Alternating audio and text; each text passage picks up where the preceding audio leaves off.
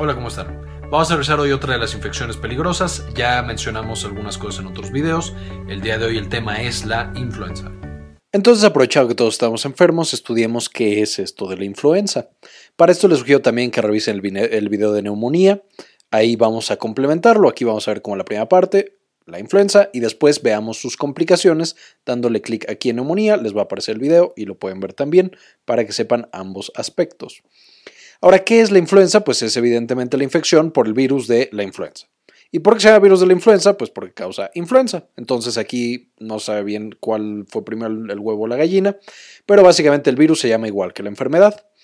Ahora, va a ser más común en niños, en personas mayores de 65 años y personas cuyo sistema inmune no está bien. Entonces no se pueden defender de este ataque del virus y pueden presentar infecciones bastante severas. Esto también lo van a compartir pues justamente con la neumonía. Y la influenza, como vimos en la clase de top 10 enfermedades mortales, es de las más mortales de las que nos hemos topado en la historia de la humanidad. Se calcula que entre 50 y 100 millones han muerto en total en diferentes pandemias y epidemias, de una gran propensión a generar estas pandemias, la última fue en el 2009, que fue bastante tranquila, pero por ejemplo en la gripe española de 1918 mató millones de personas en meses tan solo. Incluso ahora con todos los avances eh, médicos y con todo lo que tenemos en la actualidad, cada año entre 3 y 5 millones de personas se enferman de gravedad por influenza. Y entre 250 mil y 500 mil van a morir, normalmente de nuevo asociado a la neumonía, aunque también tenemos algunas otras enfermedades que pueden causar. Ahora, ¿qué es lo que lo causa? Ya vimos que es la, la familia del virus de influenza, pero de este tenemos principalmente tres. El virus A, la influenza B y la influenza C. Pero a pesar de que estos tres son parientes, veremos que no son lo mismo. Si tuviéramos que catalogarlos, veríamos que la influenza A es como Oscar, es malvado y es hijo de su madre. Y es muy, muy peligroso. Si nos enfrentamos a esta, esta es la que más muertes causa y esta es la que más contagios causa en el mundo. Y de hecho, las vacunas no lo previenen tan bien y puede causar pandemias con relativa frecuencia. La influenza B sería más bien como las llenas, estas dos llenas que sí son malas, tú las ves y a lo mejor sí te espantan, pueden llegar a hacer que te enfermes, no genera pandemias y en general las vacunas protegen bastante bien contra esta. Y la influenza C es este otro. La influenza C es raro que le dé a los seres humanos, es más bien en animales. Sí te puedes llegar a enfermar de influenza C, pero son casos muy extraños porque pues, es un sopenco. Ahora, si nosotros tuviéramos que verlo, entonces evidentemente tenemos aquí a SCAR y este sería el virus de la influenza. Va a tener una gran cantidad de componentes, no me voy a meter en todos estos componentes, solo diremos que su información genética está en forma de RNA en vez de, bueno, en ARN en vez de ADN y va a tener algunas partes que le van a hacer más peligroso o menos peligroso. Entonces, si nosotros veamos específicamente cuáles son estas partes, evidentemente lo que tiene son garras y colmillos, y en el caso de la influenza, las garras van a ser la hemaglutinina, una proteína, y los colmillos van a ser las neuraminidasas. Si viéramos la diapositiva pasada, veríamos aquí están neuraminidasa y hemaglutinina, son estas cosas que tiene aquí la roja y este triangulito amarillo. ¿Y por qué es que lo hace tan peligroso? Porque justamente dependiendo de estas proteínas que tenga, este león va a ser más o menos peligroso. ¿Qué variedades vamos a tener? De hemaglutinina tenemos de la 1 a la 10, a veces nos saltamos un par de números, pero básicamente es de la 1 a la 10, y de la neuraminidasa de la 1 a la 5. De manera que esta influenza puede tener, por ejemplo, hemaglutinina 2 o hemaglutinina 5 con neuraminidasa 1 o neuraminidasa 4 o neuraminidasa 5, etc. Entonces, cuando vamos a bautizar a toda la molécula o a todo el virus completo, básicamente tenemos que es el virus de influenza. Como es SCAR, entonces bien, bien malo sería influenza A. Vemos qué tipo de hemaglutinina tiene, la de las más comunes es 1, entonces ponemos hemaglutinina 1. Y qué tipo de colmillos tiene, vamos porque tenga un neuraminidasa 1, entonces N1. El nombre completo entonces es influenza A H1N1 pero podemos tener otros tipos. Por ejemplo, esta influenza AH1N1 es súper común, es la que causó la eh, gripe española, súper mortal, y también la pandemia del 2009, que no fue tan mortal. Pero podemos tener otras variedades. Y yéndonos a, estas, yéndonos a estas variedades, veríamos que, por ejemplo, la hemaglutinina al ser las garras es lo que le permite a este virus quedarse en alguna parte del cuerpo, por ejemplo en la nariz o en la garganta o incluso en los pulmones, mientras que la neuraminidasa, lo vamos a ver más adelante, le permite escapar de las células. Entonces, las influencias H1N1 es más común que se queden, por ejemplo, en la nariz y en la garganta. Entonces, cada vez que hablamos, cada vez que respiramos, tosemos, estornudamos, etc., pues es muy fácil que salga y se lo transmitamos a una persona. Por ejemplo, a la gente con la que vivimos, a la gente con la que estamos, se lo podemos transmitir porque se está quedando aquí, porque su hemaglutinina lo em, hace que sea más fácil que se quede en esta parte del cuerpo y al pulmón no llega tanto. También por esto es menos peligrosa. Mientras que la hemaglutinina 5 hace que no sea tan afín a las células del epitelio de la nariz y de la garganta, pero que sea más afín al epitelio de los pulmones.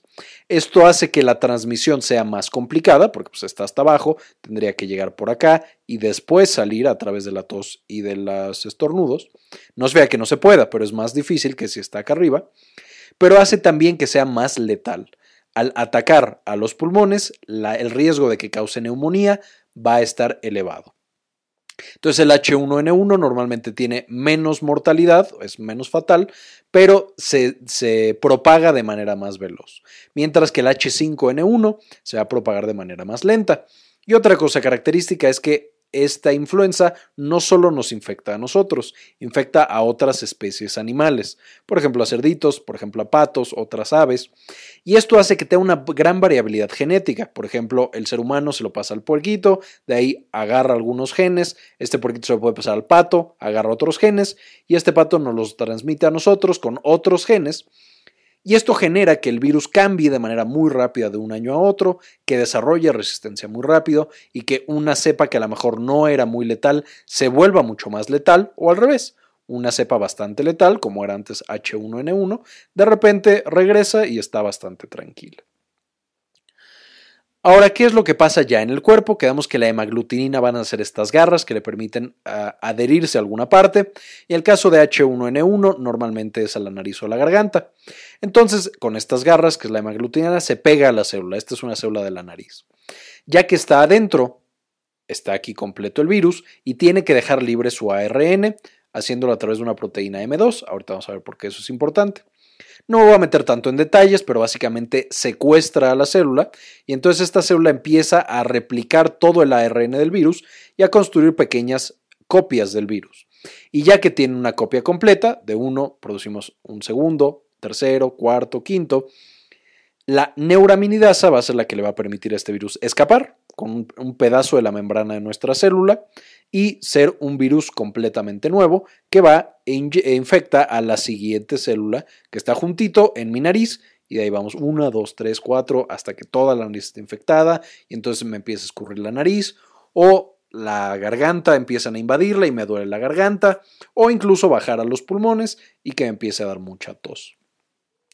Este va a ser el mecanismo y las tres proteínas importantes es hemaglutinina, que son las garras, le permiten adherirse a la célula y entrar la proteína M2 que le permite liberar su ARN para secuestrar a la célula y decirle, hey, ahora no vas a producir tus proteínas, sino vas a ser las mías y vas a sintetizar virus.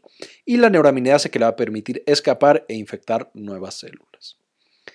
Ahora, en los seres humanos, ¿a quién le dan estas enfermedades? ¿Quién se infecta de influenza? Pues básicamente son, ya quedamos, las personas mayores de 65 años o menores de 5 años.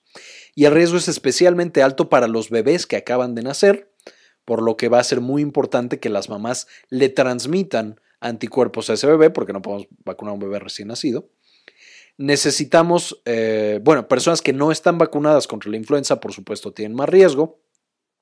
Si tienen alteraciones del sistema inmune, también tienen más riesgo, uso esteroides, VIH, alguna otra cosa. Si tienen alteraciones pulmonares como EPOC, como asma o como alguna otra condición ya que saben del pulmón, tienen mayor riesgo. Si tienen enfermedades crónicas, diabetes, problemas del corazón, problemas de lo que sea, que tienen que tomar medicamentos de manera continua, también tienen más riesgo. Este, y aquí no es solamente de infectarse, sino de que se compliquen y de que la persona fallezca. No es lo mismo una persona que tiene mal su corazón, que se enferma de influenza, a alguien joven. Los fumadores, por supuesto, que tienen más riesgo de enfermarse y de complicarse, y las mujeres embarazadas. Y va a ser especialmente importante vacunar a las mujeres embarazadas, por esto que decíamos que al vacunarlas a ellas desarrollan anticuerpos y le van a pasar estos anticuerpos de manera pasiva a través de la leche a sus bebés. Entonces, incluso si no tenemos al bebé vacunado, si la mamá se vacunó y lo está amamantando, le confiere una protección igual o incluso mayor que la de la vacuna solita. Ahora, ya se metió el virus en mi cuerpo, ¿qué es lo que voy a sentir? Ya quedamos que va a depender de en qué parte de mi cuerpo se haya anidado, por así decirlo, de a qué parte se haya aferrado con esas garras, pero las más comunes, los síntomas y signos más comunes, es que vamos a tener fiebre, aquí independientemente de donde haya quedado, la respuesta de nuestro sistema inmune hace que nos dé fiebre elevada, vamos a tener tos, principalmente cuando esté en el pulmón, vamos a tener esta congestión nasal porque infectó estas células y al protegerse ellas tratan de aventar al virus con moco, básicamente. Vamos a tener dolores de cabeza intensos, igual que los dolores musculares, y fatiga, todos estos son por la activación de mi sistema inmune. Algo muy importante es que especialmente en los niños tenemos diarrea y tenemos vómito. Entonces, incluso cuando no tienen algunos de estos otros síntomas, por ejemplo, no tiene tos, puede ser influenza si presenta diarrea o vómito. Y vamos a tener algunos otros, por ejemplo, dolor en las articulaciones, cosas como muy generales, dolor de garganta, dolores en general, malestar, ansiedad, irritabilidad, etcétera, cosas que son poco específicas. Y de hecho eso es lo que genera un diagnóstico tan difícil, o más bien, es lo que hace el, el, diagnóstico tan difícil, que se parece a muchas de las otras infecciones que tenemos en las vías respiratorias y es prácticamente idéntico a una neumonía cuando va empezando. ¿Cuál es la manera más fácil o más precisa de hacer el diagnóstico? Básicamente tú haces un exudado de la nariz o de la garganta, y pasas a través de un equipo complicado que detecta específicamente las proteínas o el ARN y te dice si tienes o no tienes influenza. Sin embargo, evidentemente es muy tardado, casi no se hace, es muy caro. Hay unas pruebas rápidas que se hacen cuando hay una pandemia o que hay una epidemia, que de repente empieza a haber muchos más casos de los que hay normalmente, pero de nuevo casi no se hace el diagnóstico por la prueba rápida, normalmente se hace de manera clínica justamente viendo que el paciente tenga factores de riesgo y que tenga las condiciones o los signos y síntomas típicos de esta influenza. Ahora, de las complicaciones ya quedamos, la más importante es la neumonía. La neumonía puede ser causada directamente por el virus de la influenza o de manera más común puede hacer que ya que tienes la influenza y que todo tu sistema inmune está tratando de contenerla, de repente una bacteria invade tu cuerpo y te genera una neumonía bacteriana agregada. Entonces tú tenías únicamente la infección viral, ahora tienes virus y bacterias que ambos te están dando con todo, o en los pulmones o en algún otro lado. ¿Qué es lo que podemos hacer para prevenirla? Bueno, se ha dicho hasta el cansancio, pero tengo que decirlo una vez más. Necesitamos tener todas las vacunas al corriente, principalmente la de la influenza, que se pone de manera estacional. Ahora, esta vacuna de la, de la, influenza, muchos dicen, bueno, es que no es tan efectiva o causa muchos efectos adversos. ¿Y cuál es el problema? La vacuna incluye normalmente dos cepas de influenza A con diferentes hemaglutininas o neuraminidasas, normalmente es H1 y alguna otra, y en general cubre para todas las eh, cepas B de influenza. ¿Por qué? Porque tienen menos variabilidad, no tienen mutaciones tan rápidas, etc. Entonces, con la vacuna es casi seguro que no nos vamos a enfermar de la influenza B. Sin embargo, la influenza A, como muta tan rápido, de que los investigadores desarrollan la vacuna a que infecta la influenza a su no sé, 10.000 personas, ya es un virus diferente. Entonces, a pesar de que la vacuna de la influenza puede protegernos de que nos contagiemos, hay veces que los investigadores hacemos la vacuna menos efectiva, porque el virus mutó en una dirección que no esperábamos, y hay veces que es bastante más efectiva. Entonces, la mayoría de las personas deberían ponerse la vacuna. Pero ¿cuáles son los más importantes que necesitan la vacuna? Los bebés de 6 meses hasta 8 años y las personas mayores de 50 años. Es muy importante que siempre tengamos a estas personas. Por supuesto, también es extremadamente importante que se lo pongan las mujeres embarazadas, las mujeres que están amamantando a sus bebés, personas con problemas pulmonares como asma y EPOC, que tienen un riesgo elevado de contagiarse y de complicarse, y alguna otra enfermedad importante como insuficiencia cardíaca o diabetes. Por supuesto, todas las personas que están tratando con personas enfermas, diabéticos, con insuficiencia cardíaca, EPOC, asma, embarazadas, pues todo el personal de salud necesita vacunarse forzosamente, porque si no, nosotros mismos vamos a estarle transmitiendo el virus a otras personas. Y un dato muy importante es que de todas las personas que tienen el virus, 30% van a ser asintomáticos. O sea, esta señorita de aquí que está completamente sana podría tener el virus y estárselo transmitiendo a todos sus pacientes sin ella ni siquiera presentar ningún síntoma. Mientras que se ha visto que las personas vacunadas tienen un riesgo mucho menor de tener influenza y que no les genere síntomas. Como única consideración especial, cabe decir que la vacuna de la influenza se desarrolla en huevos, luego veremos el proceso, pero se le inyecta un huevo, entonces, las personas que son alérgicos a la proteína del huevo y tienen completamente prohibido comer huevo, no pueden recibir esta vacuna. Si te cae mal el huevo por alguna otra cosa, sí puedes recibir la vacuna, pero si es una alergia, no puedes recibir esta vacuna. Otra cosa importante es básicamente saber dónde vivimos. En los lugares fríos la influenza es muy común en invierno, mientras que en los lugares eh, los fríos son este azul y estos rojos. Entonces cuando están en invierno es cuando más hay casos de influenza, mientras que en el área amarilla los casos de influenza se dan en todo el año. Son menos comunes en general, pero se dan en todo el año. Por eso es muy importante que los que viven en azul o rojo se vacunen especialmente en invierno, pero lo más recomendable es que las personas que viven en el amarillo se vacunen en algún punto del año. No es necesario, no es tan apremiante que sea en invierno, pero que sí se vacunen al menos una vez al año. Que ahora con el calentamiento global, pues en todos lados hace frío y calor y ya es un desmadre. Bueno, ahora, ya nos enfermamos, no pudimos prevenirlo. Si ya nos enfermamos, ¿qué es lo que tenemos que hacer? Usualmente la influenza no se complica si estamos sanos, si somos jóvenes. Sí hay que tener cuidado, pero podemos solo esperar y ver cómo seguimos. Podemos dar medicamento para los síntomas y sentirnos mejor del dolor de cabeza, la fatiga y todo esto, que es básicamente antiinflamatorios no esteroideos, como, cosas como el paracetamol, la aspirina, ibuprofeno, etc. Cosas específicas para el virus no siempre se dan. Pero básicamente tenemos dos grupos de medicamentos. Los que se parecen a la mantadina, que lo que hacen es que inhiben a la proteína M2, de manera que el virus de la influenza no puede liberar su ARN y secuestrar a la célula para que produzca nuevos virus, entonces pues ya no nos infecta. O más bien, sí nos infectó, pero ya no podemos seguir replicándolo, esta célula se convierte en la tumba de este virus. Y el oseltamivir, que lo que hace es que inhibe a la neuraminidasa y al inhibir a la neuraminidasa sí se generan virus, pero no pueden escapar de la célula, entonces llega un punto en el que la célula deja de sintetizarlos y ya no escapan. El problema es que, como mencionamos en la clase de top 10 infecciones mortales, la influenza al tener una tasa de mutaciones tan rápida, especialmente la influenza A, y especialmente la que se contagia a otras especies animales como cerdos o como patos, desarrollan resistencia muy rápido a estos antivirales, de manera que la mantadina ya tiene poca efectividad, prácticamente el 50% de todos los virus ya presentan resistencia importante, y el, el oseltamivir ya también va en esa dirección, casi el 30% ya presentan resistencia. Entonces los podemos usar ahorita, sirven más bien en los primeros días de la infección, ya más adelante tienen poca efectividad, pero llegan a funcionar. Se deberían dejar idealmente solamente para pacientes que están muy graves, o sea, que necesitan ser hospitalizados. ¿Por qué? Para evitar el desarrollo de mayor resistencia a los medicamentos. Pero bueno, si deben tomarse algún medicamento, tómenselo.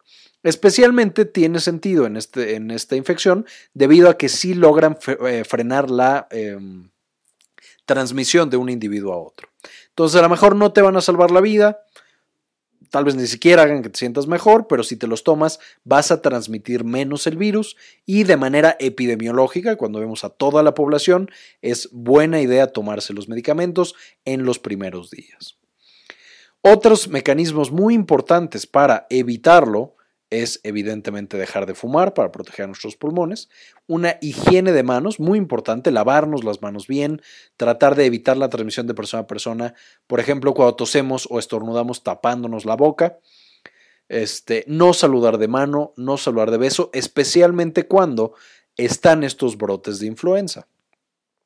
Extremadamente importante también es amamantar por lo menos un año, si se puede más de un año, mejor todavía y hacer ejercicio y tener un peso saludable, porque los pacientes obesos, igual que mencionamos en la clase de neumonía, es más probable que se compliquen.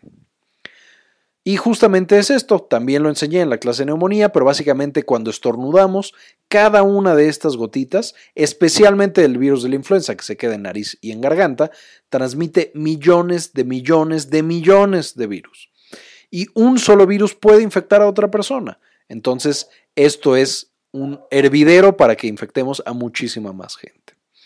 Y muy bien, si quieren saber más, les sugiero que consulten esta información. Ya saben, el CDC, las guías de la ITSA y también eh, Medscape, que tiene muy buenos artículos. Y el artículo de Wikipedia de influenza está bastante bien y tiene imágenes bien padres. Bien, esto fue todo por la clase de hoy. Espero les haya gustado como siempre. Y ayúdenos a que el mundo, compartan la información.